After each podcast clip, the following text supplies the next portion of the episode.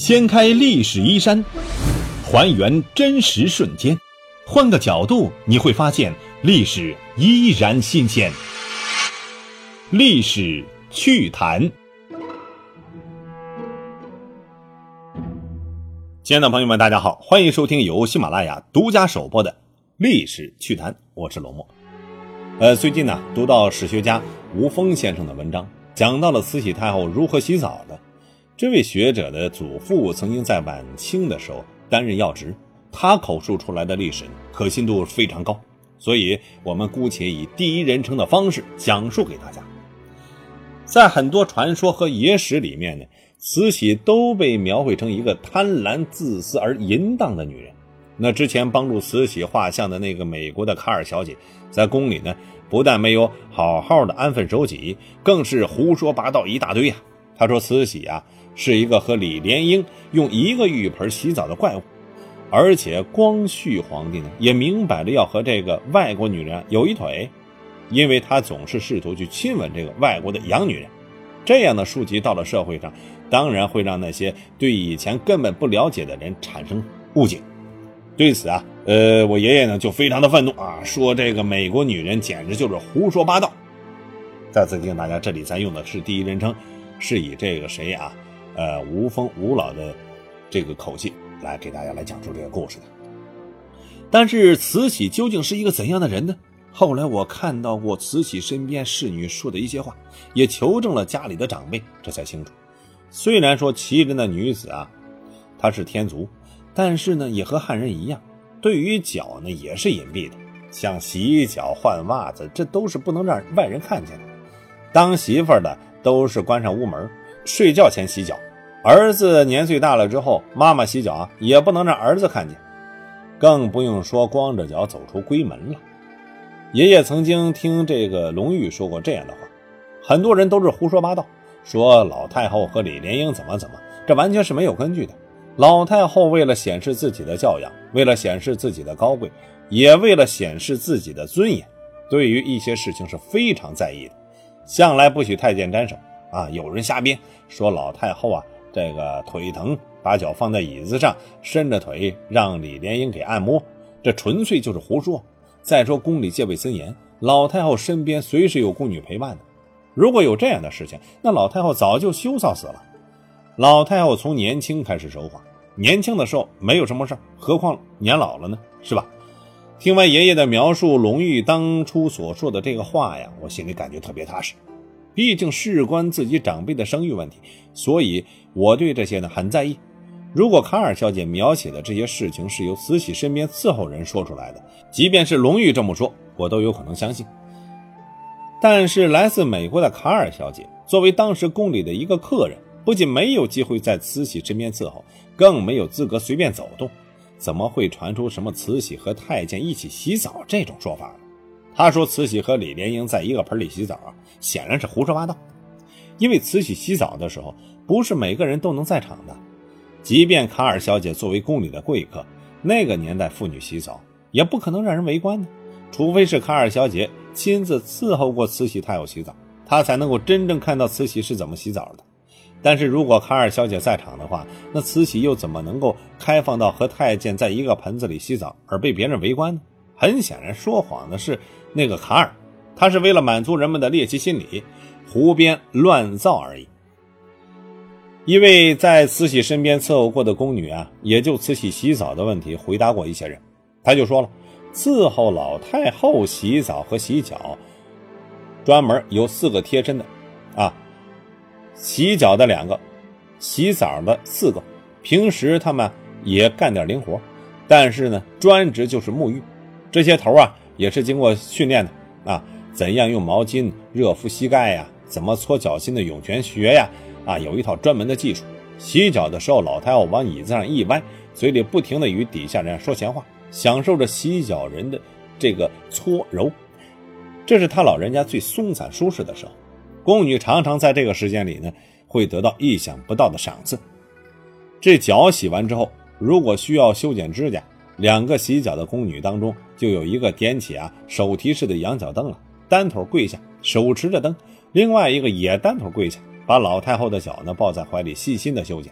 这之前还有有一个请剪子的过程，在老太后的屋子里有严格的规定，不许摸刀子、剪子。如果需要用啊，必须要事先请示。伺候洗脚的宫女向内寝的人啊，轻轻说了一句“请剪子”，这侍寝的就会转禀老太后。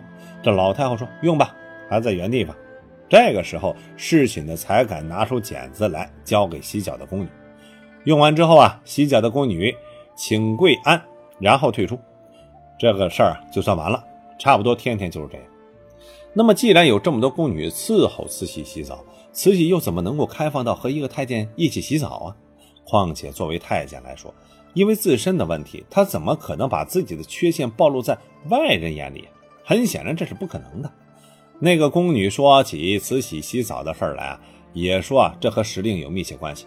如果天太热，洗得勤点；夏天差不多要天天洗，冬天呢是隔两三天洗一回，都是在晚上。这宫里白天没有洗澡的，洗澡的时间一般都是在传完晚膳之后一个多小时，在宫门上锁之前，因为需要太监抬澡盆、担水，连洗澡用的毛巾呢、香皂啊、爽身香水啊，都是由太监捧两个托盘进来，太监把东西放下就走开，不许在寝宫逗留。私募的四个宫女呢，全部一样穿着，一样打扮，连这个辫根啊、辫穗啊都一样。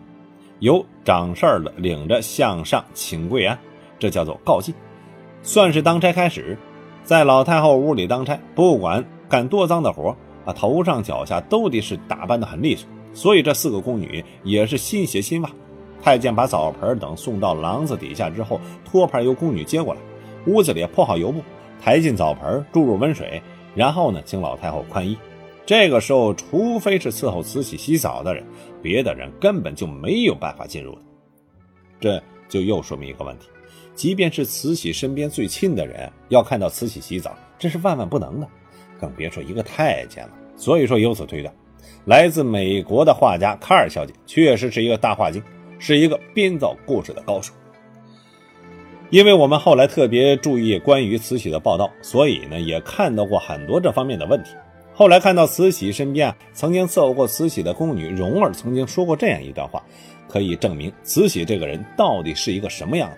她是这么说的：民国以来，有好多人问我，说李莲英执业，听到老太后在屋里咳嗽，他怕惊动老太后，就跪着爬进寝宫，给老太后倒碗水喝，使得老太后很感动。那么说，老太后不就成了孤家寡人了吗？没有人搭理，没有人瞧。那夜里咳嗽，连碗水啊都喝不上，那还什么是叫做皇家太后啊？这些胡讲乱信的话，我真不知道该怎么说才好。还有人问我，说慈禧太后爱听杨小楼的戏，主要是喜欢杨小楼的武功，让太监把他装进食盒里，抬到寝宫里去，这更是没影的事儿。老太后、皇后就好比两只凤凰，我们宫女好比一群麻雀，整天围着凤凰转。最少也有十几只麻雀在后边跟着，这是制度，是规矩。抬进一个大活人来，往哪里放啊？这哪跟哪的事儿？这事儿，我还不知道对我们宫女会瞎编些什么呢。所以啊，我除去对诚心诚意想知道点宫廷故事的人说一点之外，我闭口不讲宫里的事儿。好，今天我们的话题就是慈禧如何洗澡。感谢大家的关注收听，下期我们再见。